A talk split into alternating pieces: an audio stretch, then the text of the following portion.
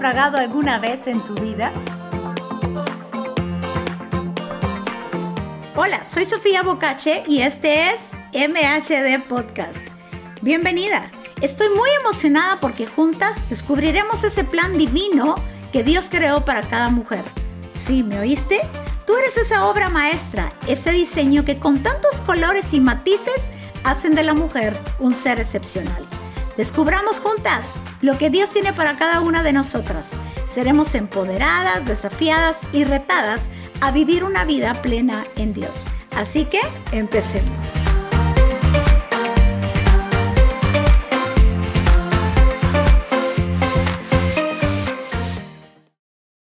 Hoy estaremos hablando acerca de cómo evitar esos naufragios en nuestra vida que muchas veces suelen venir y no sabemos qué hacer. Y quiero empezar con esta historia que de verdad a mí me ayudó muchísimo en momentos difíciles, porque todos hemos naufragado en algún momento en nuestra vida, ya sea en nuestra vida personal, ya sea en nuestro matrimonio, ya sea en las finanzas, ya sea en el trabajo, en lo laboral. En algún momento hemos naufragado, nos hemos sentido frustradas, nos hemos sentido desesperadas y no sabemos cómo salir de allí, pero Dios siempre tendrá una respuesta. Dios siempre tendrá la solución a esos momentos difíciles en nuestra vida. Hay una historia y es acerca del apóstol Pablo cuando iba rumbo a Roma. ¿Sabes? 276 personas están a punto de vivir un naufragio. Y este hecho ilustra que muchas veces no podemos aferrarnos más a un anhelo que tenemos que a la fe en Dios. ¿Te ha pasado donde tienes un anhelo muy ferviente, pero no puede ser mayor que la fe que podamos tener en Dios. Sabes, esta historia se encuentra en Hechos 27, 39 y quiero resumírtela un poquito. Dice que estos, este barco, dice que no pudieron reconocer la tierra, pero dice que veían una playa y acordaron varar si pudiesen. Dice que la, la nave y lo que hicieron estos hombres fue cortaron las anclas y las dejaron en el mar. Y largando también las amarras del timón, o sea, desamarraron las amarras del timón, dice que enfilaron hacia la playa, pero dando en un lugar de dos aguas, hicieron encallar la nave y la proa hincada quedó inmóvil y la popa se abría con la violencia del mar. Este, este hecho o esta situación que vivieron estos hombres fue una situación muy difícil. Muchas veces nosotros hemos naufragado en nuestra fe. Muchas veces nosotros vamos en ese barco. Muchas veces ese barco representa nuestras vidas. Y hay momentos difíciles en nuestra vida donde empezamos a naufragar por estas tormentas tan fuertes espirituales en nuestra vida. Tormentas quizá de quebrantos de salud, malos diagnósticos, a lo mejor una crisis financiera, a lo mejor una crisis con tus hijos, o con personas a quienes tú amas. Y todos en algún momento nos encontramos en ese barco y nos encontramos en medio de esta tormenta. Pero estos hombres cometieron varios errores, que esto nos ayudará a no cometerlos. Lo primero que hicieron, que cortaron las anclas. Si algo necesitan, cuando ellos vieron la playa, lo primero que hicieron es cortemos las anclas. Cortar las anclas representaba, el ancla representa nuestra esperanza en Dios, nuestra fe en Dios. Hay momentos en nuestra vida donde ah, hemos pasado por situaciones tan duras, tan difíciles, que perdemos nuestra fe en Dios y empezamos a tener como estas alucinaciones, porque ellos empezaron a ver una playa, pero no había nada. No había nada. Cuando creemos de que sin Dios podemos alcanzar muchas cosas, podemos hacerlo con nuestras propias fuerzas, nuestros propios métodos o a lo mejor ponemos nuestra fe y confianza en alguien y creemos que esa persona va a lograr todo lo que nosotros anhelamos o creemos o nos va a llevar a esa meta, a ese destino, a ese sueño. Pero no es verdad. Si algo necesitamos, no importando la situación que pueda estar atravesando ese barco de nuestra vida, es no cortes el ancla. Necesitamos poner nuestra confianza en Dios. Dice que en Hebreos 6:19 dice que nuestra confianza es esa plena seguridad, es como el ancla de un barco que lo mantiene firme y quieto en el mismo lugar. Sabes, no cortar el ancla de la esperanza, porque si nosotros cortamos el ancla de la esperanza, de la fe en Dios, vamos a quedar a la deriva. El ancla no hace que la tormenta se detenga o desaparezca, pero el ancla no deja que nos movamos. Hay momentos en nuestra vida donde lo que necesitamos, cuando vienen estas tormentas a nosotros, necesitamos tener esta ancla firme que nos mantenga firmes. Esa ancla no va a provocar que esa tormenta desaparezca, pero sí vamos a poder permanecer de una manera firme. Así que sin importar lo que puedas estar viviendo el día de hoy, solo confía en Dios, pon tu confianza en Él y Él te sacará de allí, de donde estás. Él tendrá esa autoridad para calmar cualquier tormenta en tu vida. Así que lo único que necesitamos es no cortar el ancla.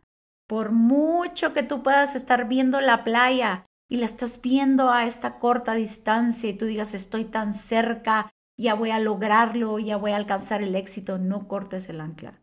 El ancla es tu fe y tu esperanza en un Dios vivo que siempre tiene la respuesta a todas nuestras preguntas. El segundo error que ellos cometieron es que aflojaron las amarras del timón. ¿Qué significa eso?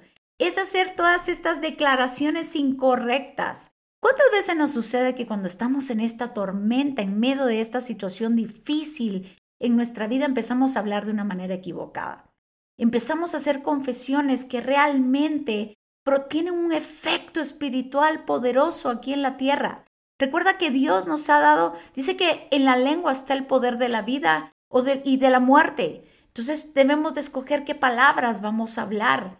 Y, y, nuestra, nuestras palabras es como un eco. Todo lo que tú declares es lo que te va a regresar. Es como cuando tú llegas a un restaurante y tú tienes un menú y tú pides mediante la confesión de tu boca y eso es lo que te van a traer.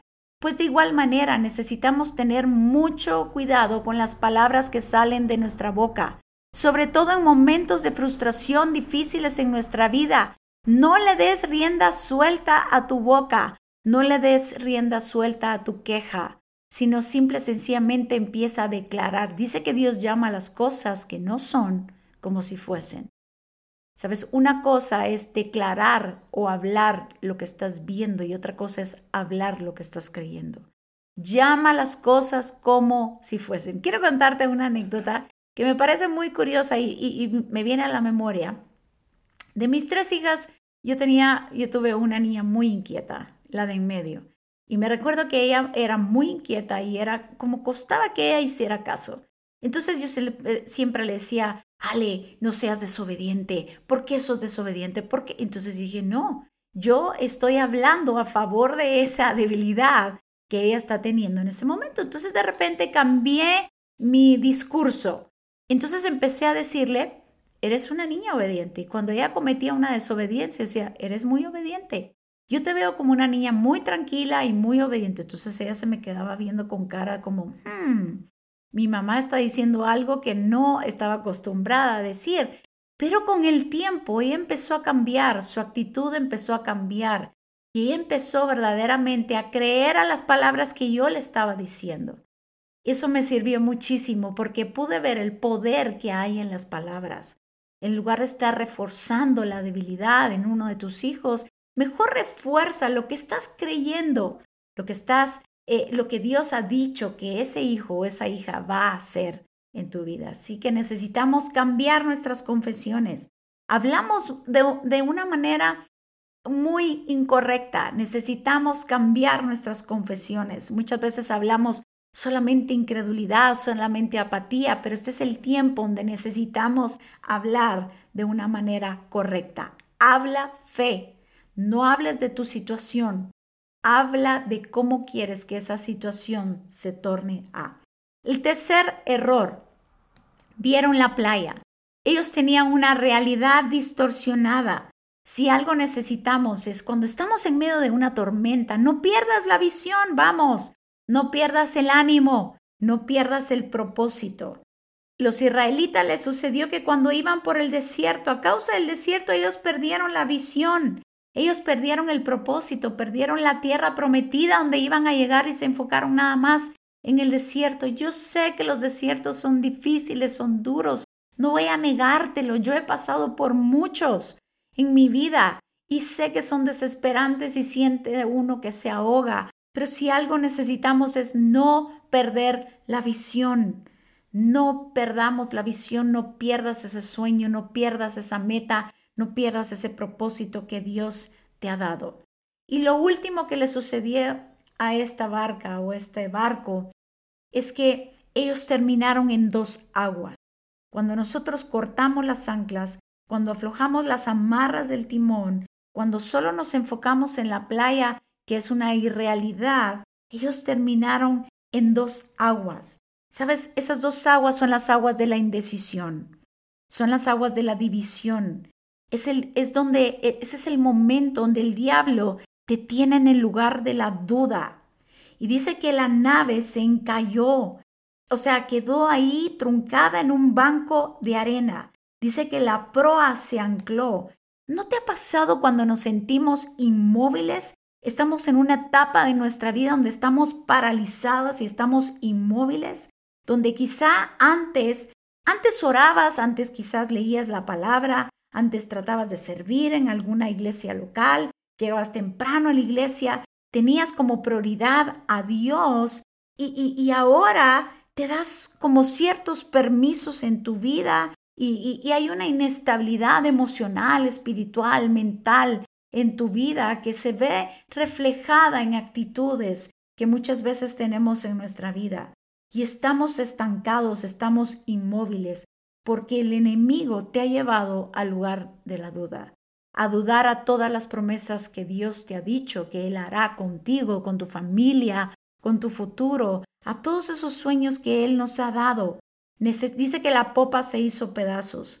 Te voy a decir algo, cuando llegamos a esa, cuando el diablo nos lleva, nos hace pedazos, ahí empieza a hacernos pedazos a nosotros, a nuestra familia, porque estamos como subyugados al enemigo. Necesitamos salir de esas aguas. Y yo te hago la pregunta, lo mejor ya has pasado ese naufragio. Te hago la pregunta, ¿dónde empezó el naufragio? ¿Qué fue lo que hiciste? ¿Cortaste las anclas de la esperanza? ¿Te dejaste llevar por las alucinaciones por ver esa playa y creías que ibas a poder sin Dios? ¿O el diablo o el enemigo te ha llevado a esas aguas de la, de la duda? Ya no crees en un Dios todopoderoso. Ya no crees en el Dios que te hizo, que te creó, que tiene el, plan, el diseño para tu vida. ¿Por qué? Porque cortaste el ancla, porque te sientes estancada, porque has estado declarando, porque desamarraste ese timón haciendo declaraciones equivocadas, o quizás has pronunciado palabras violentas en contra de Dios. Pues ese es el tiempo donde Dios te dice, vamos, rectifica, haz un alto en tu vida y vuelve a retomar aquello que habías perdido. Mis planes siguen siendo los mismos, te dice Dios en esta oportunidad. Mi propósito sigue siendo el mismo para contigo, pero necesito que definas tu fe y pongas tu mirada en mí, te dice el Señor este, en esta oportunidad. Así que recupera aquello que has perdido, sal de esas aguas de la duda, empieza a creerle a Dios, empieza a hacer esas declaraciones, empieza a que a que ese ancla en tu vida esté más firme que nunca, sin importar las tormentas, porque te voy a decir algo, yo no puedo decirte que las tormentas no van a aparecer, claro que van a aparecer, pero la clave está en qué vamos a hacer nosotros. Vamos a permanecer firmes en nuestra vida. ¿Qué tal si recuperamos el ancla? ¿Qué tal si nos dejamos gobernar por Dios? ¿Qué tal si dejamos que Dios, el Espíritu Santo, nos lleve al lugar diseñado que nos lleve a un puerto seguro, a un lugar seguro, donde podremos ver tantas bendiciones de parte de Dios. Así que espero que puedas meditar en esta palabra y puedas retomar aquello que has perdido, porque este es el tiempo de llegar a un puerto seguro.